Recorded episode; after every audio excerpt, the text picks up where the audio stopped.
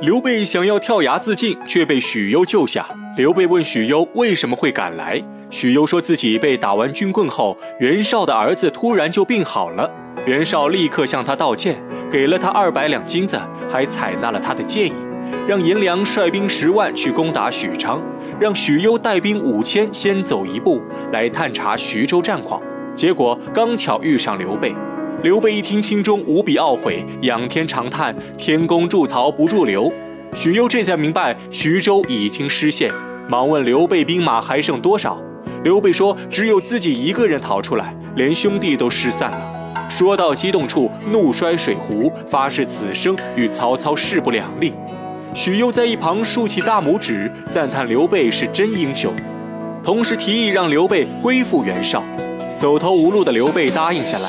袁绍知道刘备归顺后，立刻出营十里相迎。许攸在马上笑道：“袁绍这个主公，糊涂起来是真糊涂，圣明起来也是真圣明。”刘备没有答话。曹操埋伏刘备成功后，一举拿下徐州各郡，只剩下邳还在关羽手中。曹仁请令率精兵攻打下邳，曹操却没有回应，反而独自走到屋外，缓缓说道。自己若下令强攻，关羽肯定会死战到底。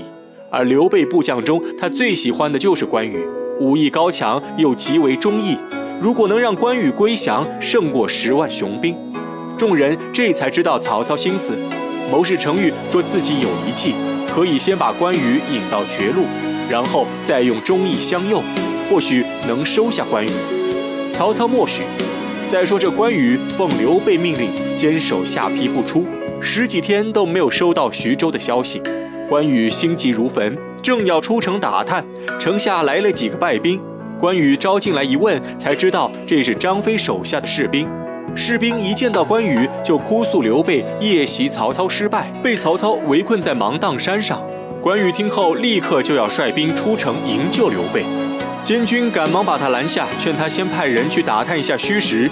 关羽不听劝，执意带兵出城，一路冲杀到芒砀山，只看到满地死尸，却不见刘备和张飞。正在这时，有士兵来报，曹操率精兵包围了芒砀山。关羽毫不畏惧，下令全军冲锋。